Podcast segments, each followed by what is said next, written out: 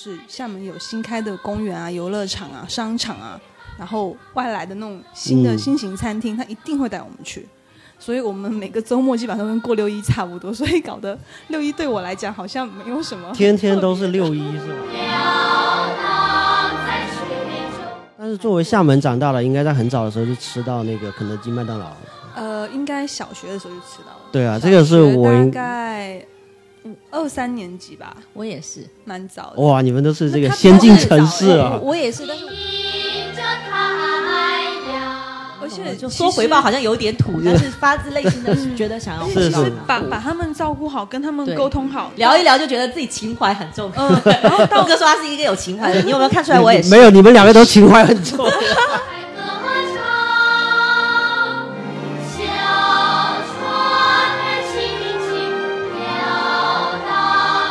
我跟他说，我自己对我的父母亲其实是蛮可爱的，我会有一些很夸张的一些动作啊，呃，跟父母亲撒撒娇啊，都会。对，我跟你讲，你这样子非常少，你知道吗？你刚刚一讲，就我就非常有共鸣。就为什么？因为我跟你讲，我已经我已经三十几岁了，哇，为什么要在这里讲年龄？为什么要在讲年龄？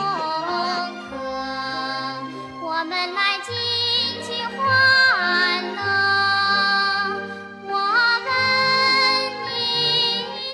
每个人就过日子，其实就把自己的小家过好。那这样情况下，其实你会影响小家好多才有大家很多人好。而且其实如何把日子过好，其实这真的是一门学问。而且也非常简单。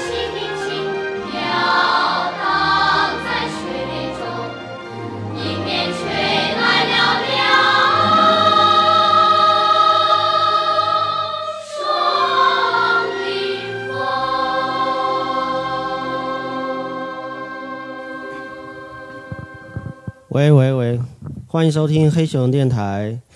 今天是我们非常这个应景的一个主题，六一的一个主题。然后我们今天邀请到这个中央人民广广播电台的这个资深的这个配音来做，哎，资深的这个广广啊播音，资深的播音。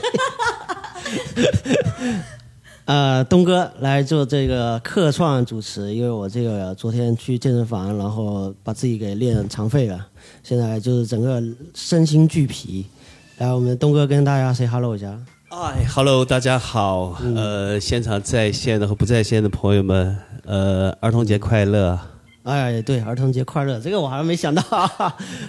这个片尾的时候可以说儿童节快乐，大家一起祝大家儿童节快乐啊，其实都一样嘛。这个其实嗯儿童节快乐实际上是一个主线。我们这这这期节目聊的就是关于儿童的一些话题，对，然后我们今天请到了这两位嘉宾，然后这两位嘉宾都很有各自的一个特点和六独特的六一的回忆吧。Amigo 也是上过我们一期节目的，呃，两期了，两期两期的一个老常驻嘉宾了啊，这个这个非常有希望，这个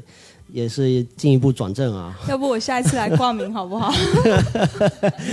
对，然后另外这个要隆重介绍一下咱们这个浅浅小鱼银环银小环银小圈，银小圈，请叫我圈爷。圈爷啊，这个四川人士，然后真的是第一次来黑熊电台，然后咱们以前也是，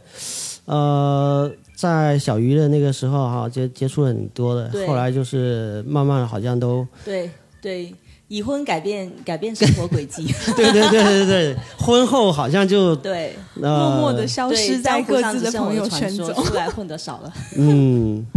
然后东哥看我们这个今天这个怎么展开？呃，其实呃，尤其东哥作为这个六零后，啊，是给我们介绍介绍一下这个六零后资深的这样的一个六零后啊，前浪哈，这个前浪一句话叫前浪。呃，特别开心，今天能够大家一起啊，这三四个好友，大家就特别呃愉快的呃，大家聊一下关于每个人的童年，包括一个童年的相对的自己的一个回忆啊，或者说一个感觉。其实现在来看，其实我们现在在座的几位朋友，比如说有现在还有未婚的啊，这个、嗯。呃好朋友在现场，还有一个现在我们刚刚说的美女啊，好，真的是很美的一个美女。嗯，大家看不到。两个，baby，两 个两个，孩子的妈现在我有两个妈。女儿，对，两个女儿，嗯。所以说其实呢，啊，我是一个，嗯。因为我那个年代比较，就相对要六零年代，对于我们来讲，嗯我们都是八零后，已经是比较遥远的一个事情对。我们都八零后，就是对。你个六零后啊，这个六零你说资深前浪，资深前浪，资深前浪，但有会儿我跟你们说一下关于我的童年的故事？对对对其实挺有意思的，这个我挺因为你们都好奇的。你们应该说都没有，应该说在你们的印象当中是好像是会会出现空白哈，嗯。会出现空白，或者说听你们的爸爸妈妈或者说叔叔奶奶这样去说，对，是。所以这样呃还是想说请现在就是现现在目前这个、呃就我们身边的这位美女哈，嗯，阿其实米狗，因为她也是厦门人是吗？是，厦门对对对，哎，厦门人其实、呃，应该说在八零年代出生的孩子的厦门的孩子，那个时候其实厦门应该是正好是在处在改革开放那个时候刚刚开始的那时候，对不对？对，实在那个时候，其实应该说整个人的这个文化生活，嗯整个水平其实已经是相对来讲还是很不错。嗯，应该怎么说？可能也跟自己家庭有关吧。呃，我父母应该属于那种嗯，苦自己可以，苦孩子不行的那一种。然后也不能说算苦吧，嗯就是他们可能就是他们会有一种概念，因为我们家两个都是女孩子，他们有那种概念，就是有点像现在的穷养男孩、富养女孩的那种状态。然后就是周末只要是厦门有新开的公园啊、游乐场啊、商场啊，然后外来的那种新的嗯新型餐厅，他一定会带我们去。所以我们每个周末基本上都跟过六一差不多，所以搞得六一对我来讲好像没有什么天天都是六一是吧？实际上就是啊，每个周末都是六一基，本然后上六一就没有很特别。对，六一我就觉得哦，好放半天假，然后表演个节目，拿个礼包回家了，嗯。然后家里爸妈也会给准备那个，比如说会准备一身新衣服啊，然后搭配好的鞋子啊、头饰啊什么的，所以好像对于六一就不会有特别特别的那种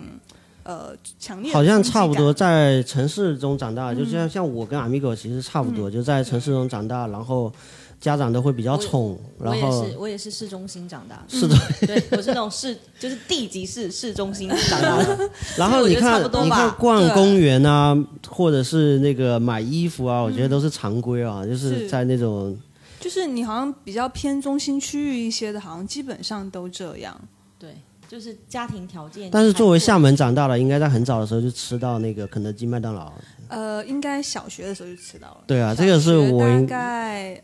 五二三年级吧，我也是，蛮早的。哇，你们都是这个先进城市啊我！也是，但是我们那个时候是开车去成都，就是我、哦我家里不，我家里是遂宁嘛，然后在成都旁边的一个城市，大概大概那个时候要开三四个小时的车，现在只用开一个小时，但那个时候感觉要开很久，然后就会开车去成都抓一下重点。嗯九几年的时候，从遂宁开车去成都，这啊也是家里面有啥，不是一般的家庭啊，不是一般家庭。没有没有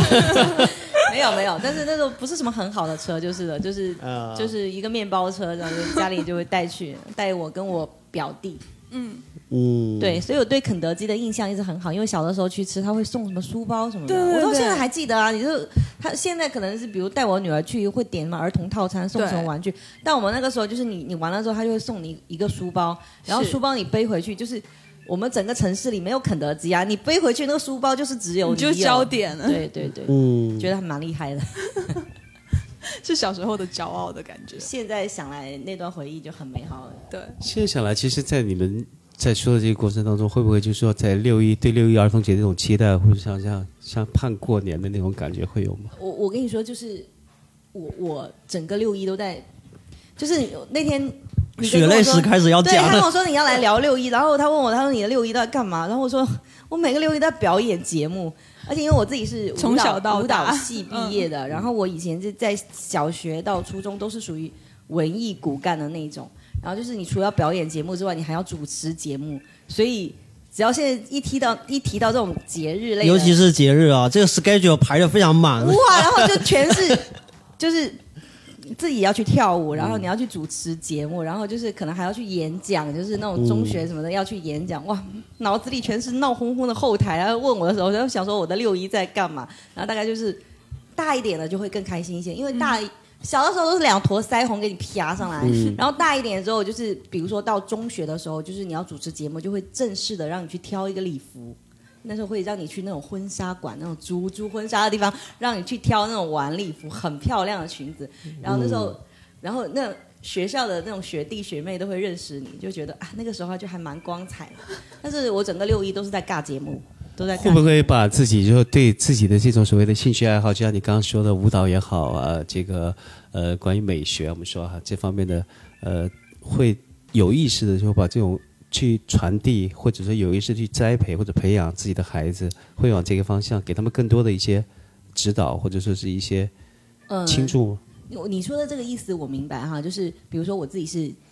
是是一个舞蹈老师，骨子里就是有这个基因的，就是对，会让他去跳，嗯但是没错啦。但是正是因为我特别了解这个行业，我反而不会太着急的让他开始。我现在的状态就是，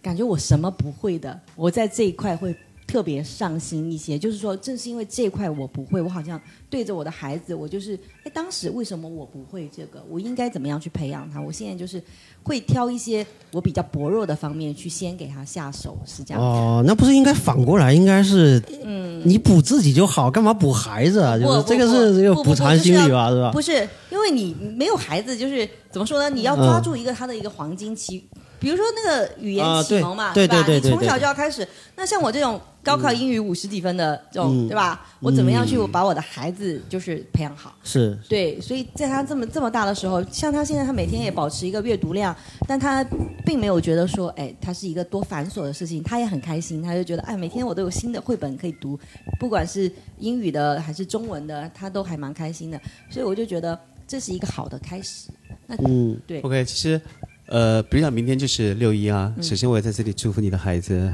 节日快乐嗯谢谢。但是他呃现在还没有什么六一的感觉，因对为他才刚四我周。我我们现在想说，明天在六一儿童节的这个，嗯，就对孩子俩特别特别在乎的这样一个节日，你现在的设想说会跟你的孩子怎么样的一种互动，或者是怎么样的一种呃方式去度过明天？就是我我跟你说哈，不单是不单是六一，就六一可能说对孩子来说是特别的，但是你想我大女儿她现在才四周岁，她其实还不太懂，她就像前前段时间她过生日。然后我就，因为她一直，她有一个同学过生日，办了一个 party，然后她就跟我说，她希望有一个生日派对。然后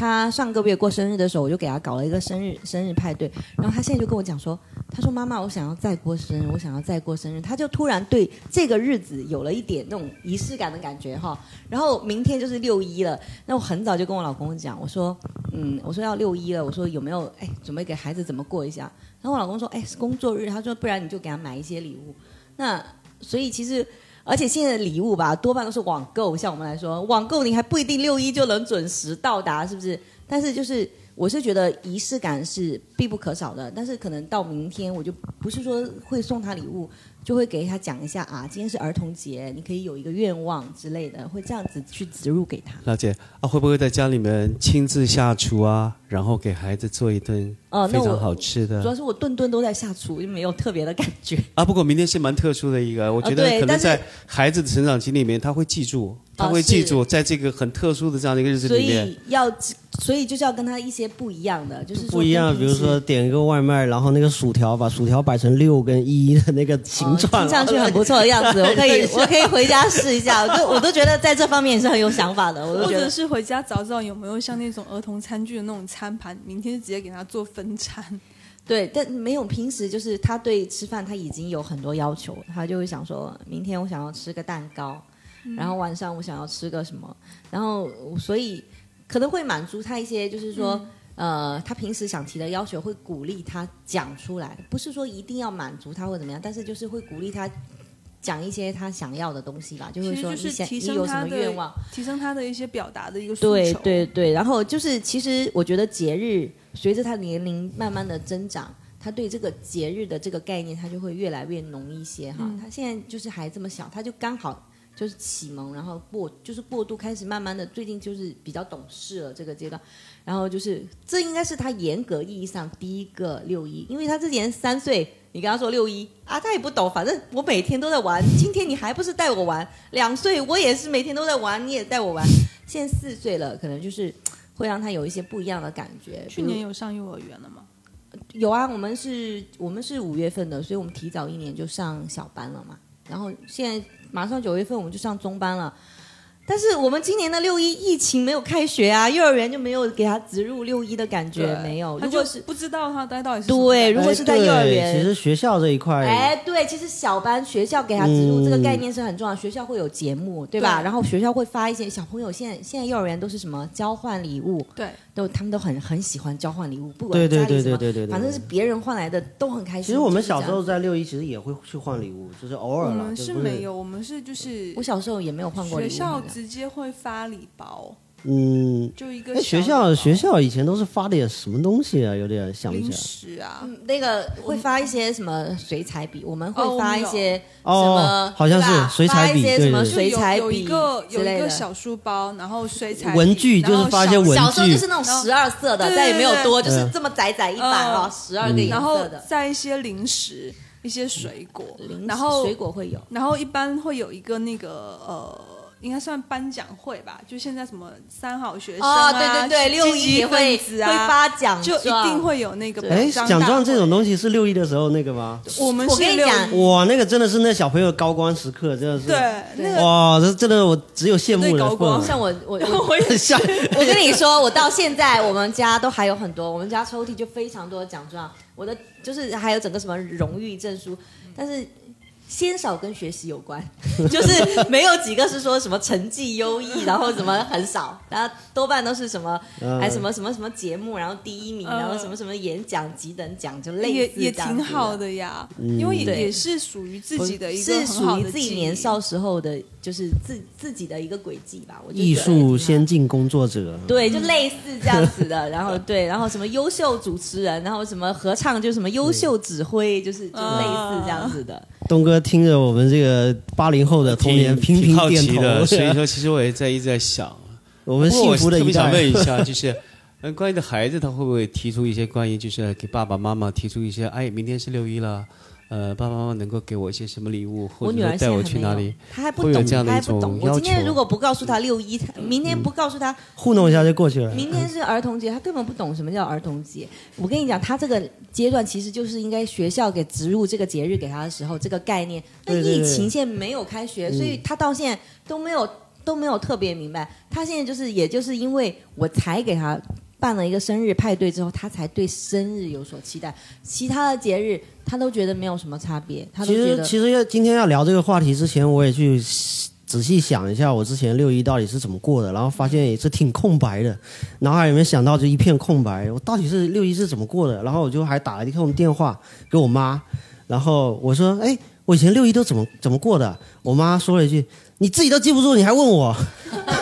我我他更不懂，你知道，就是但是我我没有换一个角度换一个角度来看，其实你你现在看，因为现在就是什么社群啊都很发达，你是看人家发朋友圈、看微博，你就会发现，其实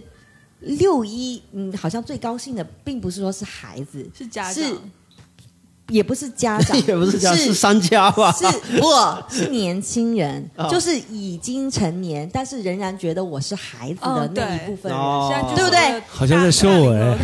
对，就是今天明明就大家都可以过，好像对，明明我都已经三八妇女节了，然后六一我一定要尬一个朋友圈上去，说今天是我的节日。对，是是，就是这样，有没有？就大家朋友圈都有这种人。我自己昨天在我那个我我的微信朋友圈啊，我就发了一张，因为我有收藏老照片的习惯，我从出生很小的一张照片，嗯。然后就会发上去祝自己儿童节快乐。啊。虽然说我今年五十多岁了，但是嗯。那张照片是我大概应该在六岁之前的一张照片，然后是黑白的啊，几乎有还有残缺啊破碎的部分，但其实很珍珍贵。那自己会觉得说收藏这些东西啊，感觉在这个特殊的这个日日子里面拿出来。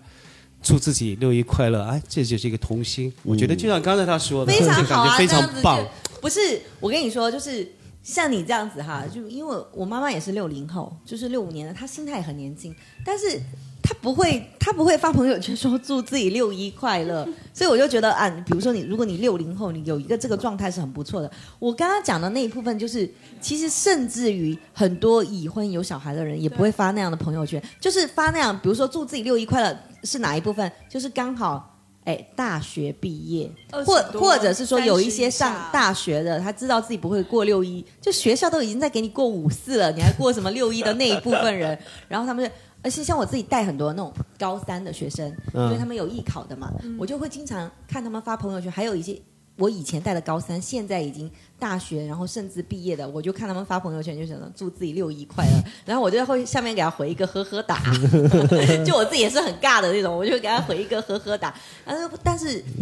打心眼你会觉得他很可爱，就会觉得说，嗯，其实呃人就是这样子的，嗯不管你多少岁，对不对？嗯但人家会觉得自己有那种状态，就是心里永远住一个孩子，对留一个地对对方，给他这样子是非常好的，很好啊。对，我觉得这样子其实是非常好。其实你说六一是儿童节，就是但是这个节节日的创造者，他其实他也不是儿童，就是这个节日不是从儿童自己说，我我们觉得儿也要有一个节，你们有什么妇女节有什么节我也要，不是，就是创造的时候就是一个成年人在创造了一个节日你看，。其实现在十四岁以下过儿童节吧，在学校就是这样子的，嗯对不对？现在甚至初一、初二他们都不过儿童节了。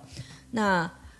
哦，初一好像还有，初一有。一有对我邻居昨天还有问我有没有包装纸在啊，其实按照这个标。准是我们说儿童节是大概是按照如果说有法定规定的话，这个节日应该是从什么14周岁以下十四周岁以下是吗？十四周到因为他退对到到零岁吧嗯对对，就零到十四岁。对，十四周岁应该是退确点先退烧说是零先对，到啊，这应该普及一下这个概念了，因为坦白讲我是不清楚啊。应该准确我知道有个儿童节像你像你这样的，就是这个 还在倚老卖老，就是还在过这个儿童节的啊。没有不会啊，其实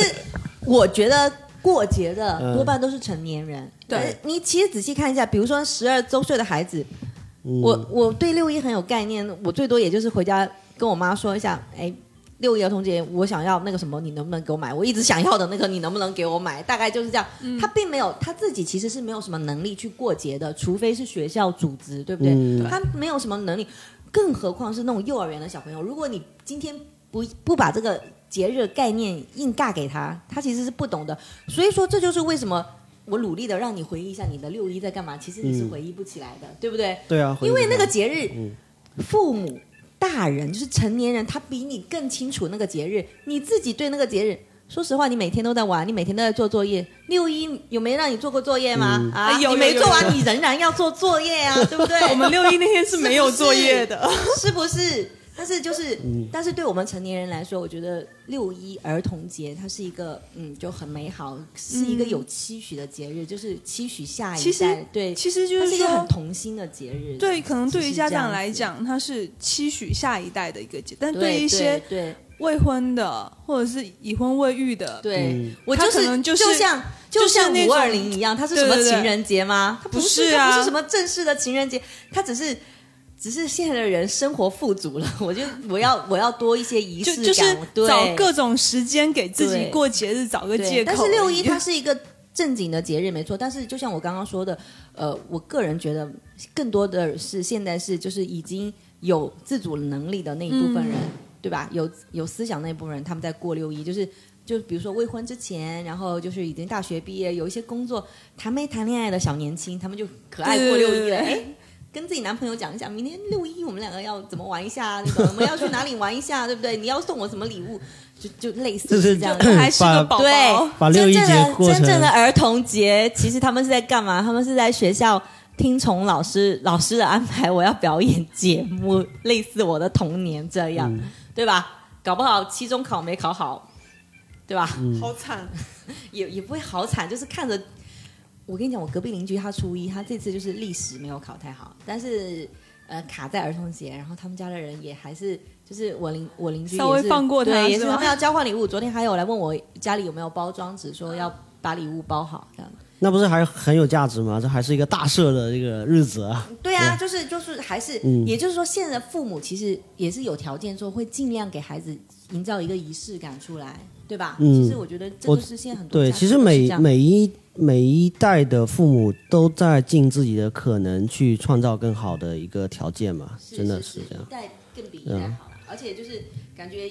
感觉是以前我我我的节日好像我没有得到满足的，如果我的孩子有这方面的需求，我会尽量的想要满足他。嗯，生活就是向前的，你说我们每天为了生活就是去做各种努力，不不也就是说为了父母跟孩子都更好一些吧？也不是说为了自己，真的就是特别现在已婚之后就会有一个这种概念，就会说不是说希望自己好，自己好当然更好啦，但是就是说希望整家人都是可以以一个非常好、非常积极的状态在往前。因为结了婚之后，感觉就像你要撑起一个家，因为父母慢慢在变老。对，然后像特别像我们这种独生子女，就会讲说我要做一个真正的类似什么中流砥柱这样吧，就是嗯。上顾老顶下梁柱，下梁柱，小对对对，顶梁柱，对。顶梁柱，顶梁柱，我老公，我给他扶一下梁，就类似这样子的。但是就是不管怎么说，就是六一，就是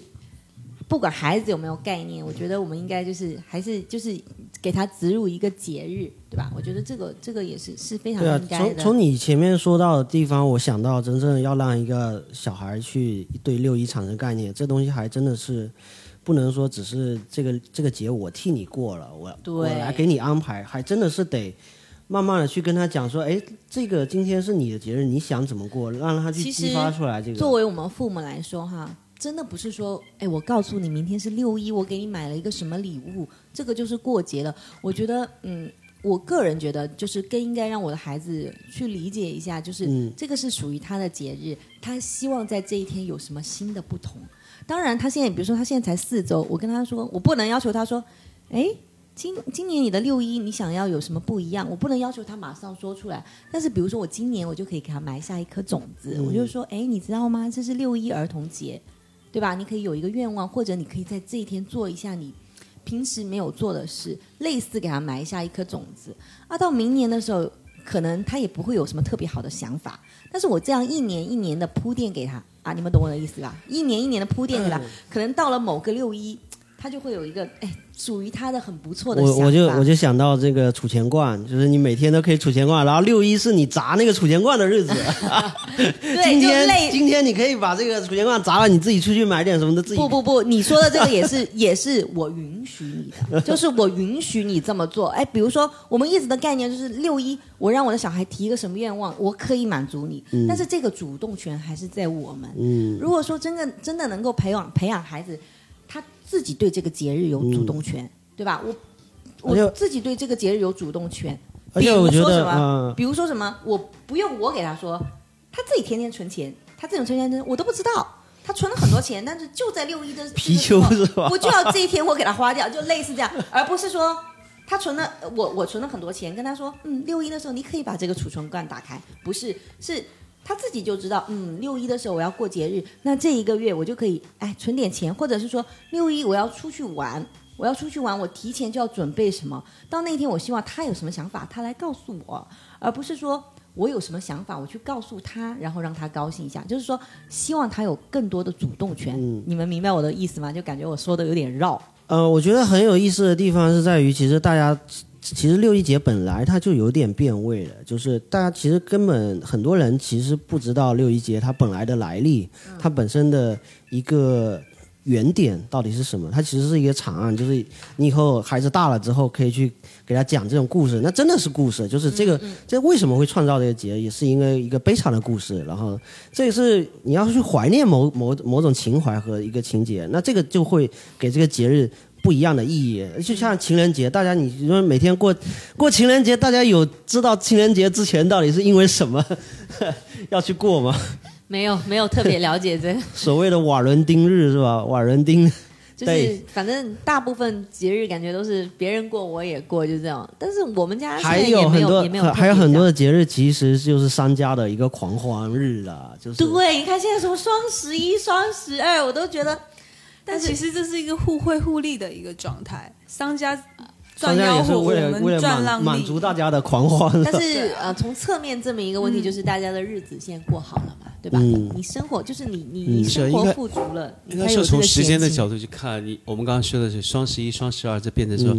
我们说现在说商家的一个造节啊，有意识的为了营销活动啊，这已经失去了一种呃很可爱的一面，更多的一些商业的就是买，就是商讲简单讲就是买东西。那其实嗯六一啊，还有包括我们说的中秋啊，其实呃这些节日啊，包括春节啊这样这些呃养老呃这这个什么，就有的一部分是中国传统在传统里面它还是啊存在的。其实，在这个领域，它其实还是蛮重要的一个意义啊。不论怎么样，其实你刚才聊听八零后在聊，我也想说，我六零代，啊前浪，像这种前浪，当时我自己的那个嗯回忆一下啊那个，回忆一下，我仔细去想啊，拼命去想，其实我也没想出，没想出来，没有答案。完了也空白。呃，不是因为就像我刚刚说的，嗯。因为你在你真的还是儿童的时候，嗯。你的自主权很少，但是你不用局限在六一。国情，就是嗯。这个国情，呃主要六零年代那个时候，嗯，对，呃，一个是可能是一个时间的一个大背景对。啊，还有一个需要就是我们现在我们我比如说我们几个人在聊，你看我说我自己的六一，只是代表了我个人啊，我不能代表那个六零年代那个群体啊，我现在只是说代表我个人，我就想，因为我个人来讲，现在我的我的童年上是一个断档的，因为我我我的那个当年童年的整个经历其实是跟很多人不太一样。就你之前跟我说你父母不在身边，啊，实际上我我是在零一还不能叫零哈，零那么没有我的存在。嗯一到六岁之前上，我我嗯我是属于一个人的，跟着爷爷奶奶在在福建的惠安呢长大。其实嗯呃，这上面其实没有父爱母爱，缺失的对于我来讲是零，这种很渴望，非常渴望，嗯渴望不可及啊，就没有。其实那个时候六岁之前，而且像我们中国那句古话，就三岁看大，七岁看老，就是很多我们的习惯、性格都是在童年期都已经形成，甚至已经完成的哈，绝大部分会决定了未来你人生的一个很很大的一个走向这是也真的是有科学依据的啊，这不是我们嗯，随便这样说说而已。对，所以说，在这个上面呢，对于我来讲，我也想说，呃，当时说自己在这个，那那个那个不是我自己想要的，我我渴望，但是没有。嗯。所以说在，在现在来定位，觉得自己童年是蛮悲哀的。就是你刚刚现在我听到缺爱的一个童年，听对嗯。你说的很对，呃，就跟听大家说八零后、九零后、七零后、两千后、千禧年之后的这些孩子，我就特别羡慕啊，包括我自己的儿子，嗯。呃，九五后、九九零、九九五年的孩子，呃，当然我就是我们也没说特意刻意的是说要给他很多很多的爱啊、嗯。或者怎么样哈，就是呃也是蛮自然的，因为这可能跟个人个人的一个习惯是有关系的啊，不会说去弥补，必须要把这个东西去弥补给他，没有这样的思想概念啊，就说。但对于我来讲，其实觉得这个童年是影响对一个人的影响其实蛮深的，不在乎是一个节日啊，我们节日是把就是要把它固定化在某一天，某一年的某一天，把它定为一个格式，然后我们说在这一天，我们引起更多人的一个共鸣，或者是集体的一个怀念，或者集体的一个。是整个童年呃生活的一个横切面，就是那个一个节点而已。，对对，所以在这个上面，就是我们在这一天集体，或者是一个集体来怀念，或者是集体来欢庆啊，来来度过这样的一个节日。嗯，虽然我们刚才聊的说一到一到十四岁是吧？对，那你比如说六岁之后哎，，六岁之后呢，其实，呃，那那个时候就是跟父母亲，因为六岁之后的完整的，就是跟父母亲就就在一起了。因为当时也不一样，我我就是团聚了，啊，团团聚。像原来早年我自己在写文章的时候，我经常说我们家我自己的家，呃，是从呃我六岁之后才开始建立。嗯。啊，因为童年你一到六岁的时候，爸爸在东北，妈妈妈妈在隔壁村庄当老师，嗯。那实际上童年就是跟你的爷爷奶奶长大的，你并没有享受到一丁点的这个父爱跟母爱的那种感觉，蛮悲哀的。嗯，所以说，是爷爷奶奶应该也很爱你吧？而且提了呃，你这样时间倒推上去的话，属于那种爷爷奶奶就是很传统、很本分的农农村的伯，嗯就是对，怎么说？就他们可能就是有爱，他们不会去表达不太，会表达，了解对对对，你说他们他们不会去。表达，嗯不会去传递。那实际上在上面几乎是等于说是空缺。嗯，那所以说，其实嗯这个角度来看，六零年代我可能会代表了一部分的人，一部分的人就是因为家庭变迁或时代背景，或者当时的所谓的经济文化各个原因、各个原因啊，造成的一些原因，跟现在的稳定下来的八零后、九零后这千禧年之后的一些孩子，可能跟他们去对比的话，我们会无比的羡慕啊，跟心就就那种嗯。呃，会会觉得说，我觉得我我很理解你，就不要说说你你你一个你是六零六零后，然后你很羡慕什么七零后、八零后。嗯我作为一个八零后，我在羡慕现在的一零后，所以我就非常羡慕。我就就是有时候，我就就是现拿我们家来说哈，然后我女儿跟我讲说啊，我我今天想要吃牛排，好，就带她出去吃个牛排。然后我妈在旁边说，现在的小朋友，哎，日子真的很好过哈。我们那个时候哪里知道什么叫牛排，就就类似这样子的，就是你你其实是不是说一代羡慕一代，你是整个国家的经济水平都还上去了，大家的整个生活水准都在是的是的是的是的所以说其实还有一点就是，现在的父母更懂得去表达，然后允许孩子提意见。那也是因为，是是是也是因为我们受过了更好的教育，因为时代在往对前对对推嘛，对吧？对对对我们就是我们相比我们的父母，就是文化素养会稍微高一点，那我们的下一代自然也是这样子。所以为什么就是说，嗯，养育孩子是父母直接的、直接的，比如说。哎，今天爷爷奶奶可能在那个，但是你你也不能替代父母去直接教育孩子，对隔代教育的这个，对，因为就是说你，你你一代传承一代，这个就是这个观念，还有这个文化传承下去，就是它不会说嗯隔阂太大，就是这样子。是的，他刚才说的这个所谓的就是爱的传递跟表达，我觉得也非常关键啊。他刚刚说了，东西方东西方文化里面其实差异性蛮大的，就中国人普遍东方人都不善于去表达爱。对我们说我们的表达方式就是就就像您说的这个非常含蓄啊，包括我们对自己的父母亲，然后我们的孩子对于我们，我们对于我们的孩子，其实我们所有这种角色转换之间的这种情感的表达，非常其实非常简单。呃我现在回到家里面，我对着我的父母亲，比方我的爸爸今年是八十四岁，妈妈是八十岁，那样回家的时候，我会搂着爸爸的肩膀，会搂着妈妈的肩膀，然后跟他们去慢慢的，呃，说一些他们自己很开心的一件事情。嗯我跟你讲，你这个就是就是我现在在努力 努力要做到的。我不是我非常理解你，因为我我这样子讲，你看你刚刚说你有个儿子，他是九九五年的，对不对？对但是你儿子现在会回来说跟你很亲密的聊天吗？呃，基本上这样，可能你你应该按照你的这个逻辑里面去说，应该是会有，是不是？不不不不不不不不，是我我我我我我不是说我不不是我不肯定你的儿子哈，但是我敢这样子说，就是你刚刚说的中西方文化的差异，就是我们周围大部分的呃年轻人，就是现在已婚的已婚状态的年轻人，或者甚至未婚的，就是差不多二十几岁、三十几岁的年轻人，他们对着自己的父母，大概五六十岁哈，特别是男孩子，特别是生儿子的，他们其实是跟爸爸自己交流是非常少的，甚至他们可能有正常的交流会聊天，但是不会有太亲密的举动。我、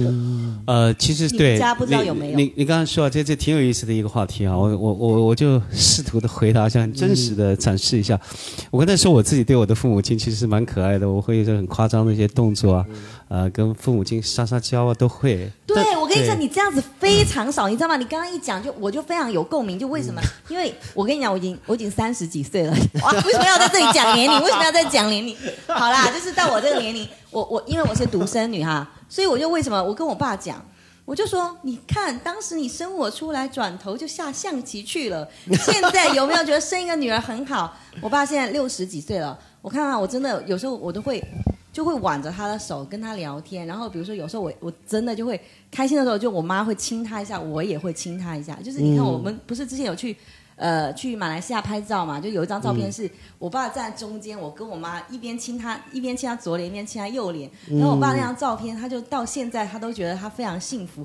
然后我就跟他说：“我说你看，如果你生个儿子，他现在会不会来亲你的脸？如果他亲你的脸，你会不会觉得很尬？”然后我就问我老公：“我说你看，如果现在我要你去亲你爸一下，你会觉得很尬？”然后我老我老公就讲说：“哎，那我是做不出来的。”我说：“其实不是你做不做得出来哈，而是呃，就是现在就是大部分的人他其实是是羞于表达情感的。那我爸爸他对着我也是一样，他其实就是有时候我亲他一下，他还会觉得有一些害羞，他会觉得，比如说我有时候亲他一下脸，或者我跟他说，哎，我说爸，我真的很爱你，我说你一定要身体好，我就带带你到处玩，就这样子跟他讲一下，然后他就会不会怎么回应你，他就会嗯，他就点点头这样子点点头，但但他不会说太多的话。但他最近他就会晚上有时候他会喝了酒什么的哈，但是有时候喝了酒回来，他就会跟我接视频。我不是有发朋友圈，哇，一聊跟我聊四十几分钟，就平时他不会跟你讲的，他就会跟你讲，他就会跟你聊很多他的生活经验呐、像那天我在你们讲超搞笑，他那天就跟我聊说。哎，我跟你说哈，我觉得你现在做的还不错，你也很会做饭，把你的小家庭也经营的很好。但是我告诉你，做人呢要不骄不躁。好，我我就已经准备听课了。他说不骄不躁，我已经准备听课了。他这样不骄没有的时候，我们不要焦虑。我心里想，那你那不是骄傲的骄吗？然后他跟我说不骄不躁，不骄的时候，嗯。不，我们不要焦虑哈，心里不要焦虑。我们有了之后不要烦躁。然后我就想说，我靠，原来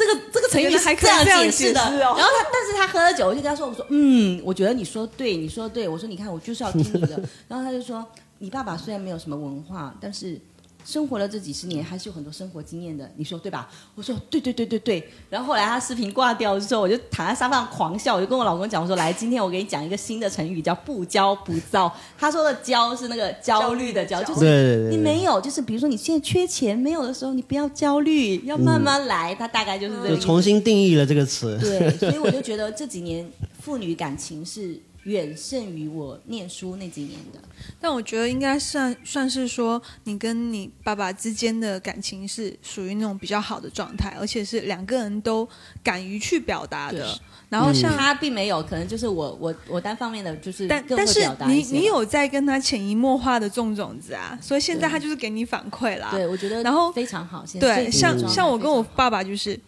我跟他说什么，他可能就哎呀算了算了算了，不要不要不要我。跟你说，然后包括我那年带他出去玩，他就说啊，你干嘛花那么多钱？我带他说我走，我带你去吃铁板烧，不要不要不要，我们换一家吧。就是怎么凹都凹不过的那种。嗯其实但是就是其实真的就是你你，我就想说，趁现在稍微有那么一点点能力，你们有没有我能带他出去，就有没有那种就是不去。他明明妈也是，你们有没有那种父母，比如说像我爸爸，因为我们整个那种四川的风气，像我爸那个年龄的人，他们都抽烟，然后出去酒局喝酒就很很喝很多。其实他身体明明在在一个亚健康状态了。嗯那你说我是一个远嫁的子女，我就买很多保健品给他，哎，不吃不吃，你那些什么东西，他就很嫌弃你，就觉得你什么都不懂，他都懂。但是这几年哈，我就没事，我就跟他，他跟我跟他聊天，我就会说，我说你看，我说你赚了，我说你一辈子都在赚钱，我说你做过最牛逼的事情是什么？就是在我们街道的茶馆打麻将、打牌，今天赢了一两千，然后跟你的兄弟朋友吹一下，我今天赢了钱，大家去吃个饭。你是不是吹过最大的牛逼？也就是这个了。我说你看你赚了钱，我说你要保持身体健康，我会每年都带你出去。我说你跟团就不好，我会带你去自由行。你看这两年我不是都有带他们出去自由行？哎，特别是我第一次带他出去之后，虽然没有走太远嘛，就是去马来西亚，但是他深刻的觉得哦。出来真的好像很好玩，然后在酒店睡到自然醒，然后哎就有车来接，然后哎女儿带我去那种海岛上玩，拍很多好看的照片，嗯就是在他的在我们那种小城市，他的同龄人里面是没有的。所以这几年之后，他慢慢的发现，好像我做了一些嗯他没有没有没有做到的事情。嗯所以说这几年我我我跟他说的话，他开始慢慢的就很上心，他也会有一个积极的状态，说啊，好像我真的要少抽一点烟，少喝一点某种意义上就是开始会有点听话了，就是这个对，你会开始相互的关系有点转从变我听他的话，变成他对对。对逐步的有一点采纳我的意见对对对了对对对。其实我觉得其实得就是就是对。两个人身份的一个转换，然后就就像你说的，就是嗯，你带你爸爸出去玩的时候，他在他水宁那边的朋友圈里面，应该算是哎，好像好骄傲，好骄傲，像东哥说的觉。那样，就是东哥一个六零后，六零后就跟我妈差不多，我妈六零年的，嗯。就是那就跟我外婆，我外婆现在还在，我外公外婆都还在，差不多也是七八十岁。嗯。就是比如说你还会跟他们撒娇这样子，我觉得你身为一个儿子的话，我觉得是非常少的，因为我们家我有舅舅嘛，我舅舅天天他其实是很爱我外婆，对我外婆很好的，表达不出来他。一跟我外婆吃饭，他们就吵架呀。他就说：“这个叫你倒掉，你不倒掉，就类似这样。”很多家庭关系都是这样，就是是这样子吵吵闹闹的，好像得很真实，有没有？但是其实都是爱对方的，但是他们就是就是像东哥说的那个表达，他就是表达不出来，话到嘴边就变，就变成了一个那种。其实有些人为什么有什么刀子嘴豆腐心？对对对对其实他想，你就是想表达的是那个东西不好，你赶紧扔你了吧。明明就是一个关心他，但是你非要以以另外一种方式说出来，其实这个是一个互相伤害的关系。但是我们大多数人并不这样觉得，应该说东方人只会大部分觉得说是这个样子，好像为什么我关心你，你做不到？就是其实这个就是一代一代的传承的教育有关系对吧，是这样子。所以我觉得这像东哥这样非常少。你刚刚讲，我都觉得很讶异，然后我还在心里暗暗的窃喜说，其实我也是像你这样做的，就是你懂吗？榜样榜样。那种共鸣感。呃我我能够理解。其实我们刚刚在说，其实也是爱，实际上是一种这种亲情之间的爱，实际上是相互流通起来嘛。呃，东方人的表达确实是比较含蓄一点，但是我们说刚才说说表达的方式错了，所以说带来这个结果可能是，呃，大相径庭啊，出现的一种一种结果不不是那么的能够传递本意啊。对，呃，刚才问我说我的孩子其实对我所以这种呃两个人的父子之间，当然他跟我几乎可以做到沟通无障碍，就说基本上可以分享一些他生活当中、工作当中遇到的事情，他也工作了，对。然后这样这样对我的父母亲实际上是这种这这个不存在一种教育，我觉得这种是由心由然而发哈。其实我我就觉得，哎呦，我我我是蛮有情怀的一个人哈，特别喜欢这种类似上，这个跟个人的性格有关系。你说，当然就是，呃，这个世间如果说有这么多美好，就是我们拿一点点，就是把这种爱去传递，有越来越多的人，越来越多的这个中国的孩子，嗯愿意跟父母亲愿意去沟通、去表达，释放出更大的一种善意、一种爱心，嗯让爱流动起来。其实这种双向。就是等于渐渐是我们说把父母亲也重回童年，让他会有那种感觉是哇，我也好年轻的那种感觉。就像刚才的美女在说的，他跟他的爸爸妈妈在在跟他的父亲在沟通的时候，其实他爸爸就慢慢的他会融入到社会啊，比如说去玩微信啊、玩视频啊，然后他会对社会有全新的一个角度去看待。实际上自己这个这个角度实际上已经突破了我们说传统的啊。圈子大部分都是大部分的，就是我觉得我们那个我像我爸爸。爸妈那个年龄的，他们的生活圈子就是那样。有一些做生意的可能会更广一些哈，像那种普通的工薪阶层，他们一辈子的生活圈都是那样子。所以其实你要让他，这就存在好多现在，比如说我叫他来厦门生活，他就说：“哎，我不来，人也不认识，生活习惯也不一样。”他的生活圈子一直都是那样子。对对对。那你带他出去多走一走，多看一看，你就会发现。啊，其实世界有很多样嘛，对不对？对。然后他就会开始慢慢的接受接受一些新的东西。其实呃，怎么说呢？我觉得呃，这未尝不是一种学习，就是其实他也是在学习，好像去接纳更新的东西，或者一个更新的，让自己有一个更新的一个更好的一个生活状态。其实就就像呃，之前我带我爸出去玩，然后那个时候想说，算了，不要住酒店，住那种 L B N B，嗯，然后。反而住的更舒服一点，然后我就带我爸去住，然后进门我爸就说：“你这带我去哪里？”我说：“住啊，住民宿啊。”然后，然后那个人给了钥匙之后就走了。我爸说：“啊，就这样哦。”我说：“对啊。” 他说：“还有这种操作？”我说：“对啊，对啊。”现在就是他们也会觉得很全新，因为我我我觉得很好玩，也是就是两天酒店两天民宿这样子。对。那我之前住民宿，因为我都是。我婆婆、我爸妈，我们都出去嘛，一家人。我就是去订那种住独栋的那种别墅，超好用。就是你自己一家人住一个独栋，还带泳池的那种。对啊。上次菲律宾住了一个，为什么要住酒店？那个泳池旁边还有那个直接香蕉，你就可以扒下来吃的那种。哇，老人家喜欢到不行，就觉得哎呦，这个种的很好，然后还有椰子，然后房东还会过来给你打椰子。然后我妈就问我啊，这个一天多少钱？那他说一天六百块，嗯，我在菲律宾呢就租了一个独栋的别墅，一天六百人民币，三个房间，然后我们我们家里五大五大一小，然后我还有一家朋友一家，我们一共七大两小住在里面，你知道吗？然后就爸妈太喜欢了，这个晚上去市场买回来煮，哇，他们太喜欢了，对啊，他们就觉得哦，其实出来就是。不像像我爸，他公司组织很多旅行，他都是跟团，都是住酒店。他现在跟我回忆，他原来去旅行，他就觉得太累了。他说那就是旅游，早上就六点半就起来就跟团走。跟团那种太跟团真太对，而且还要带去购物，有没有？对。现在就是我带他出去，他都不知道，他就觉得哦，这真的很好。对啊。真正的旅游是这样的。对，他真的就觉得，所以我现在就他有时候我就跟他就说，哎，我们今年再怎么出去，他就说，嗯，他说好，你带我出去。他说我会出钱，他说我出一万块，他说，哎。不够的你就贴，反正多的我出了就出了，他就还还会这样子，就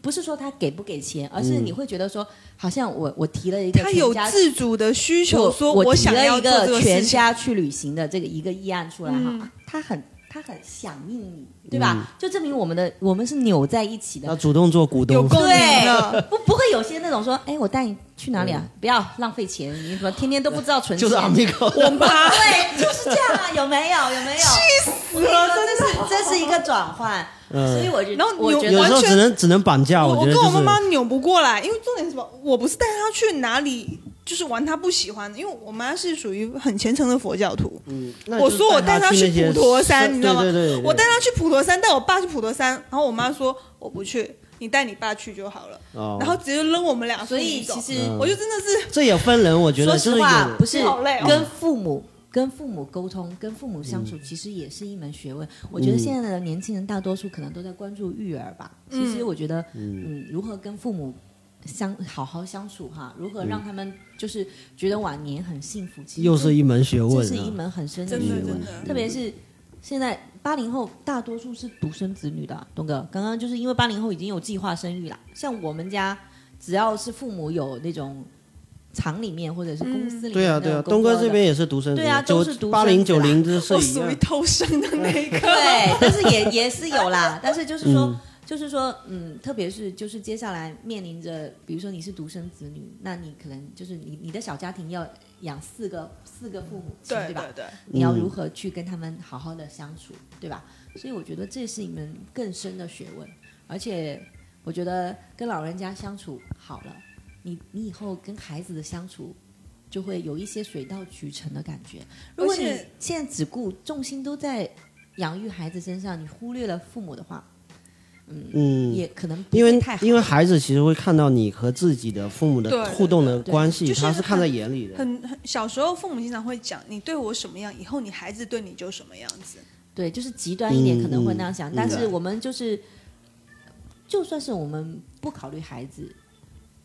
也是需要本身也是要跟父母，对吧？对对对嗯我们特别是我现在自己做妈妈之后，真的是啊，知道好像爸爸妈妈养我真的是非常不容易的事情。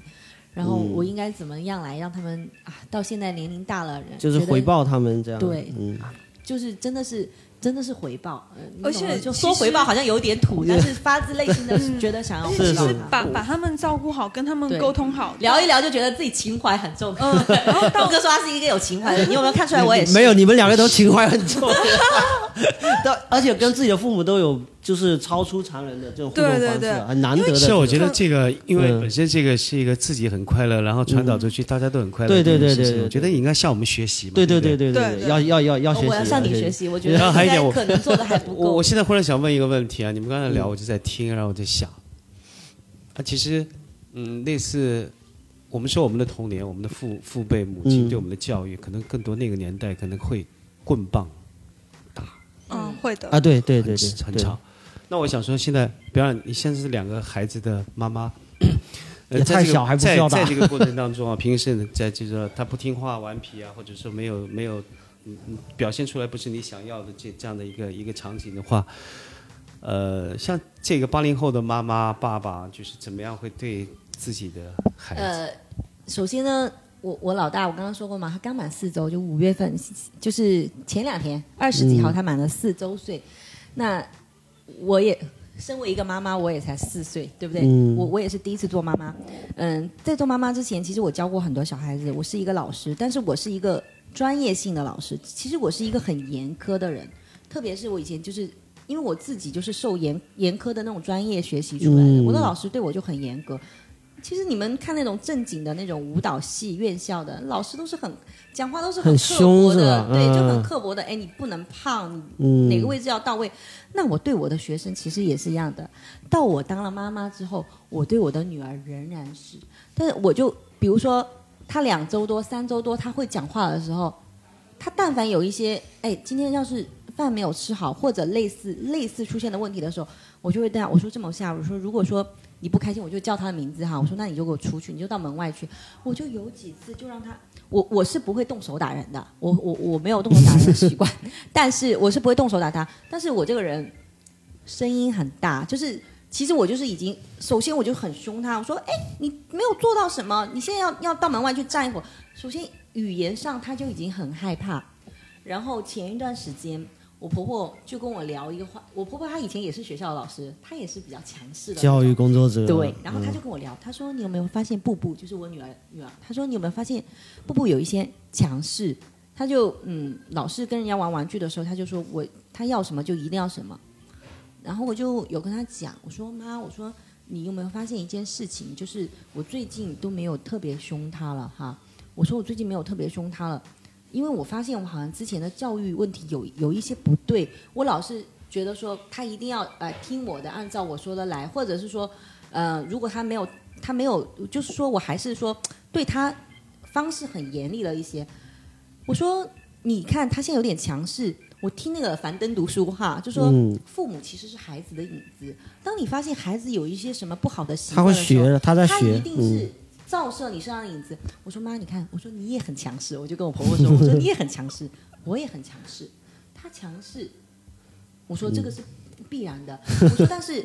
我说强势一点好像也没错哈，不会被欺负。我说但是如何让这个强势不要变成很蛮横，对吧？嗯这个度，嗯嗯我说这两天，我说我说我就就没有，我我就跟你们说一个昨天的例子哈，就是我老公回来，昨天晚上我孩子都睡了之后，我老公跟我聊天，因为我们都有聊天的习惯，就把这一天的事情说一下。他说：“我发现你这两天进步很大。”他说：“我都没有听到你在家里大吼大叫。”然后我说：“我说是啊，你都没有发现我憋出泪伤了吗？就是剪的刘海都快立起来那种了。真的就是他可以让我很生气，但是我最近都压下来了。就是教育方式有一个什么样的改变哈？就是昨天我们去湾悦城玩了一整天，回来的时候我老公就后面背了一个妈咪包，我抱着老二，前面我老公还挎了一个那个斜挎包，然后呃我我女儿就跟他说：“爸爸，我要坐你肩膀。”然后我老公说：“不行哈，你要自己走。”他就开始哭，一直到家里，他都在车上睡了一觉了哦，就是回家路上，他到了家之后还哭，然后我婆婆就跟他说：“哎呀，不要哭，小朋友不可以哭，就是不要不可以，就这样子先给他。”然后我就跟他说：“我说妈，你你先让他哭一会儿哈，哭一会儿，那么小孩子你不哭他怎么长大对吧？他首先他不高兴，你应该让他嗯情绪有一个喧嚣口，对对不对？情绪的一个释放。对，而且你要理解他的感受，对吧？就像就你我我，然后我就没理他，我说我们各做各的事情，不要理他。然后我婆婆她其实是不怎么赞同我的，但是昨天她可能也很累了，玩了一整天，她就没有理我，然后她就去，然后她就跟我说，她就回来跟我说，哦，我就回来跟我女儿说，我说不不，我说你哭完了吗？然后他就这样看着我还在哭，我说妈妈知道爸爸没有让你坐肩膀，你你很难过哈，我说你哭完了吗？然后他就这样看着我说：“如果你哭完了，妈妈现在就抱抱你啊。”我说：“如果你没哭完，你就再哭一会儿。”他就说：“我要抱抱。”然后我就把他抱起来，我就把他抱到沙发上。我就说：“我说你看，我就给他分析了一下他爸爸为什么不抱他哈。现在就是就不讲那么详细。我说：那你说一下爸爸抱你累不累？他他说会，他说很累。我说你在外面哭对不对？他说不对。我说好，你现在不哭了。我说你去，我说妈妈给你把脸擦干净。如果等一下你等一下要读绘本，读完绘本，如果你洗澡洗完洗得香香的。”你还想让爸爸抱抱，你就跟他说，他肯定会抱你，对吧？然后隔了一会儿，他就进去找我老公，他就说：“啊，爸爸，我知道你今天很累，等一下洗完澡你再抱我好吗？”我老公说：“当然啦，爸爸都很爱抱你，都很爱让你骑在肩膀上的。”我老公就跟他说：“让这样孩子也很高兴，好像我们没有费太大的劲。但是其实你们不知道，就是在他哭闹的那个阶段，其实我心里是很烦躁的，我真的就是很想揍他，但是我就一直让自己。我跟你说，我最近就是看那些书，就是说人为什么会易怒，因为情绪刺激你的反应，就是你一定要让情绪不能刺激你的反应。我觉得我我现在就是努力修炼做一个好妈妈，对，所以我随身带一本佛经，什么心经之类真的就是你你开？始哭了，我就开始养育念。孩子，首啊先是放过自己，对对对对放过自己。他他把我惹生气的时候，我真的我就把我自己，我先去上个厕所。好在卫生间跟我讲说，嗯不能被他激怒，我不能被他。这也是总有做不到的时候。嗯，对对，但是你如果你收拾完它之后，你心里会很内疚，你知道吗？这个下下次我们要来做一期育儿的节目，好好聊一下。你知道我，但是我我我跟跟你们讲的就是，因为刚刚东哥在问我说有没有对孩子很严厉哈，这个就是这个昨天嗯昨天才发生的事，实证这个在我们的嗯家庭来说，它是一大进步。昨天晚上我老公跟我讲说，他说尹小圈，他说我发现，哎，你这两天进步很大。我说是，我说，但是我真的自己快要憋出内伤来了。然后我老公就安慰我，我老公说，我老公说，他说对对对，他说你没有对着孩子去，他说你如果你，他说有什么不高兴的，你要宣泄，他说你就对着我来，冲我来有什么事对，他说人都是要宣泄，他说你冲我来，他说但是我觉得你今天的这样处理非常好，可以可以，你们家这个内循环，我觉得非常非常到位。对，非常反正老公就是食物链的最底端。然后我在我家属于我是黑脸的那个，因为我姐跟她孩子住住家里嘛，然后我们家但凡有什么事情，我就是那个黑脸。你就我跟你说，你这个就跟我老公，我肚子里怀在我肚子里的时候，我就知道是女儿的时候，我们就讲了一条规定，说我们家以后妈妈唱黑脸，爸爸唱白脸。这三年这四年，我们家一直是这样做的。但是到后面我就会发现孩子有一些问题，就是因为唱黑脸的一直是妈妈，对不对？嗯嗯我就觉得我对他太严厉，所以我最近就开始改变一下这个路线，就是你说的这个唱黑脸唱白脸，这个是中国现在百分之九十的家庭都是这样子的，嗯。都是觉得说我但但是要这样子其其实说白了，因为毕竟这个不是我的孩子，我没有那么多的话语权，对对对那是我是是。我姐的孩子。但是因为有的时候你在，因为是我爸妈在带他，隔辈亲绝对会有一些问题的，哦对对对，所以你必须要有一个让他怕的人。对。你必须要讲，我。觉得好期待东哥当爷爷的时候，东哥你当爷爷会怎么样对你的孩，因为对你的孙子，我现在很期待。因为现现在的的。状态，这种有文化、有情怀的爷爷，他会怎么样去教自己的孙子？因为现在问题很严重，就是啊，完了，说等你有孙子孙女的时候，我们要来聊一期好吗？可以啊，我我姐的女儿现在七岁，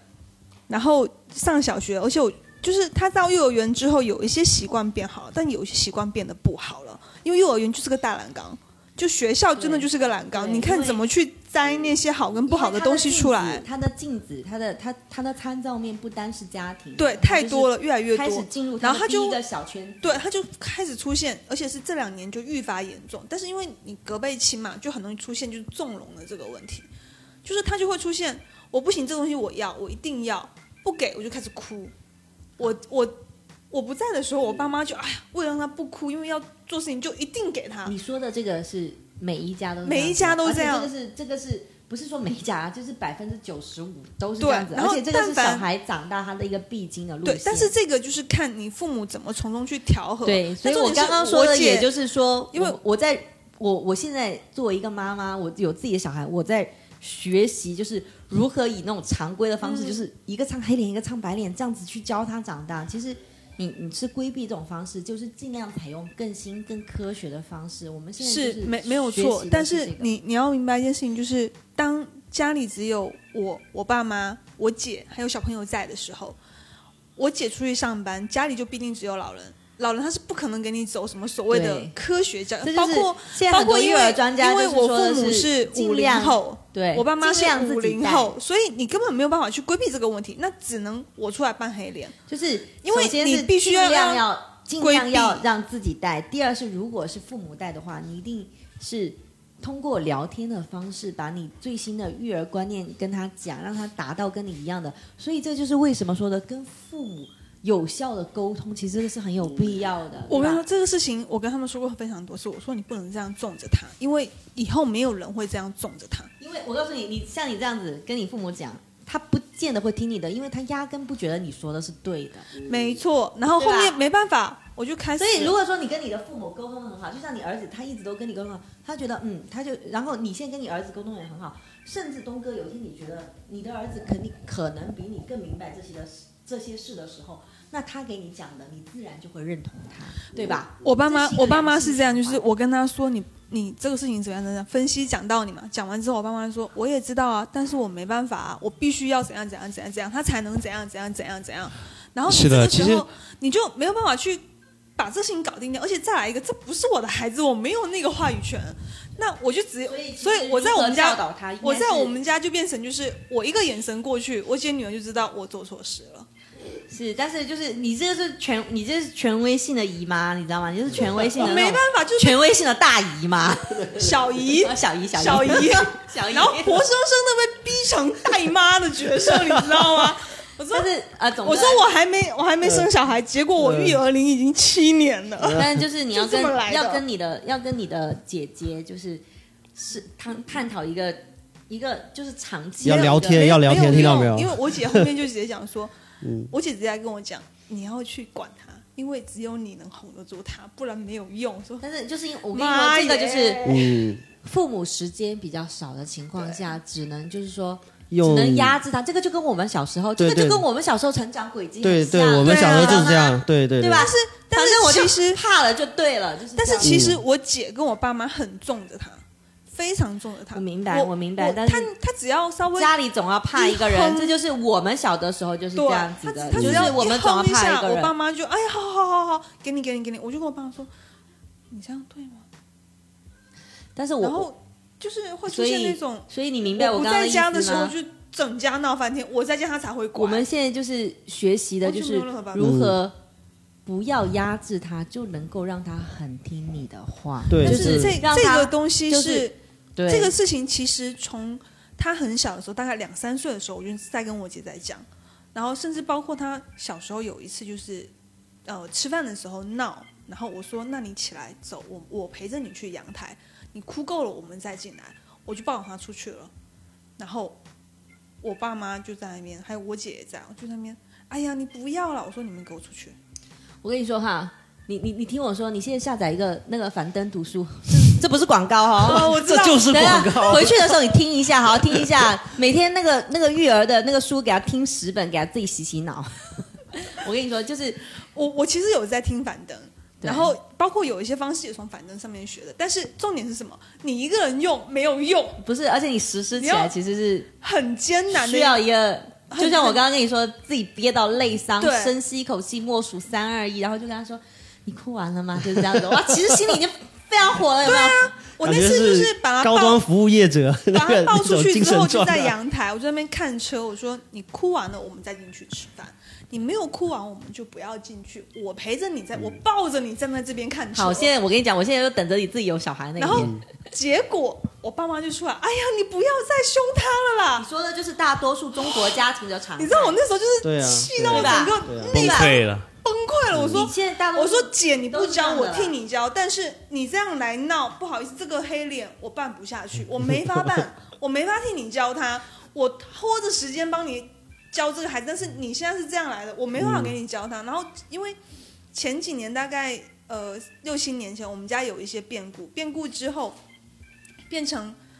呃。我现在属于就是我只要顾好我自己，我爸妈就很开心。我不就是嗯不给他们增加任何负担，然后帮家里减轻一点嗯负担，他们就很 OK 的那种。就是其他的你怎么着随意吧。然后因为重成年人的世界都没有容易，反正大家对对对对，你只要不给我添负担，这样就最嗯，呃，所以说我们刚才说，所以说爱的这方面说，我说父爱、亲情之爱，嗯，有爱是一个问题，会表达是一个问题，怎么表达又是一个问题。这这上面实际上没有太多一个逻辑关系在里面。那我觉得中国人就很多部分，我们刚才说的东方人呢，可能在对爱的这种表达，对父亲、母亲的爱，包括对儿子的爱、女儿的爱，可能会相对来讲，而且我觉得八零年代后，这上面已经做得很棒、很优秀了，真的，他们懂得去表达，有爱心，满满的爱心。我觉得这个可能就是刚刚我们说的，跟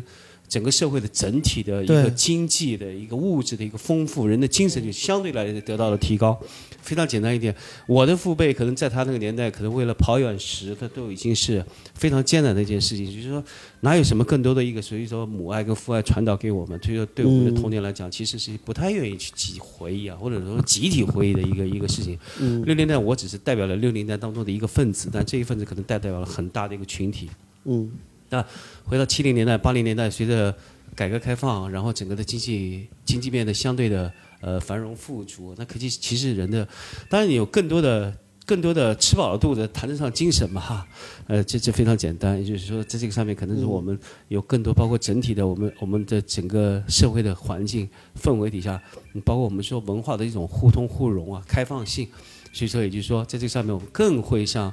去容易去表达。刚才这大家在说的，这我们我们不论什么样一种方式，我们愿意跟我们的孩子去面对一些沟通，甚至我们在延伸上去，我们对我们的父辈，其实有一句话就是爱是上向上的，也是向下的，爱是流通的啊，这它整个他们家已流动起来经内循环了啊，其实非常棒的一种生态环境啊，嗯这种生态环境是非常好，因为它它会影响到三代人。啊，你你你甚至更多人你的上一代，你的下一代，然后实际上它是一种传递。对，我们说是一因为种传递因为。家庭是最小单位，家庭也是一种文化嘛，家庭文化的一种传递嘛。就是每个人就过日子，其实就把自己的小家过好。那这样情况下，其实你会影响小家好了很多才有大很多人家好。而且其实如何把日子过好，其实这真的是一门学问。而且也非常简单，你当然说你的家庭很幸福的情况下，嗯。你在所说周边的这种人际关系也会很幸福，对。你自然而然就会把自己很美好的一个东西嗯。散发出去，包括你在工作单位，同样你也会把自己非常美好的东西传递出去。对对对，实际上我们就状态是很啊，我们说一句非常非常大的夸张的话，就是传递一点社会正能量，是吧？是不是？这就是你们那辈喜欢用的词，正能量。对，啊，这样这样呃这这有这有一对，这是真正的这有正能量，这不点跑偏是在媒体这个其实际上口中的正能量这个跟我们说的对对正能量的东西，它不是喊口号的形式对去喊不是出来的口号的，这是就是由心而发，就是就用我们之前骑行队有个大姐，她经常跟我聊天，她就会跟我讲说，她说保持身上这种光，他说你要保持身上这种光，其实是的这样是非常好对的。活力，一个嗯，人幸福不幸福，开心不开心，其实家庭的幸福啊，其实在他脸上。我们说喜怒哀乐很多东西啊，人的成长经历到最终都是刻画在自己的脸上，是有一定的道理的。是，就其实有点像佛家说的相由心生，对你，你你心里是怎么想的，你对面上就会怎么反映出来。所以说，我们回到教育的孩孩子的问题上，回到这个回到六一的六一，必须要回到六主题啊 这个不不不，扣上来。就是说，其实就是回扣，如果扣回来扣回这个主题，就是其实六一它是一个呃国际鉴定给儿童的节日，对不对？对但是对我们来说，六一更多的就是。父母给孩子的爱，就是如何来过六一，其实是让让孩，就孩子现在来感受这一天，其实就是感受啊，父母能够给予他的东嗯，西。其实应该说是对对吧？对不对？现在我我觉得，如果硬要扣回今天的主题，对。其实就是这样子而。且而且我们有更 好的科学的方式去做对，而且我觉得一嗯代更比一代强，就是的这一定对吧？是特别是像我们小的时候，父母更不懂得表达爱的时候，其实六一就是一个很好的窗口，小的时候我们过去六一，告告诉我是是是，他对我借的这个机会，对吧借着这个机会，就借着这个口告诉我们说，哎，我真的很爱你。但是平时其实他也是爱你的，只是那一天你会觉得，哦，妈妈今天好像好爱我，都不对吃对苦也 不怎样。是就是是我们小的时候，这一六一这天对我们来说是特别的，但是因为。啊、我们有被爱，对吧？有父母爱我们，甚至学校的老师，对吧？他们是爱孩子们的，不不是说单独爱我。他们为什么要做这个节日？是因为，对吧？啊，国家对孩子也给予了这种爱，每个学校都来，哎，做但是一些仪式我们小时候不会有这种感觉，对我们没有，但是你现在回想起来，我们的六一其实就是感受到哎不同方面，对吧？甚至对甚至说大一点，社会不同方面对孩子、嗯。对儿童的爱。是。那我们现在长大了之后，对我们的孩子，六一是我们给予他们的爱，特别特别是尽自己的能力，能每每一能够年给予他一个节日。嗯，每一年你到六一的时候，就会看到很多报社有在做，像厦门那个嗯商报嘛，嗯海西晨报，现在就改叫海西晨报，对跟同心福利院每年都会做的那个六一橱窗的那个活动，其实就是让更多的人去回馈社会，去对社会上更多的孩子，而不单单纯只是自己的孩子的一种爱。其实不管是六一还是其他的什么节日，嗯啊，重点是你在这个节日有感受到被爱，我觉得这个是非常重要的。对，嗯，行，我们今天就差不多到这里。我觉得这个最后环节，我们是祝大家这个六一快乐，快乐是吧？祝六一快乐！祝这个今天我们录音的这几位和这个家里面的家人啊，呃，刚才说了不上线啊，不设限，全都可以过这个日子啊。是是是，，所以也祝那个广播前的大小朋友都节日快乐，是吧？大小朋友都六一。你这个口，吻就非常像菊萍姐姐，是吧？对我是看他节，我是看他 节目长大的，有没有？是啊，对对对是其实对啊，应该应该说他是那一代人，所以我跟你们说，文化的传承是潜移默化的，有没有？有。对啊，所以祝大家六一快乐。对。我觉得就是祝大家每一天都能感觉到被爱是更好，对，每一天都天天都是六一。对对对，每一天都懂得，天天都是情人节，天天都都是六一，其实你就是天天有被爱，就是每对吧？天都有感受到爱，每一天也都有爱这个总结是打得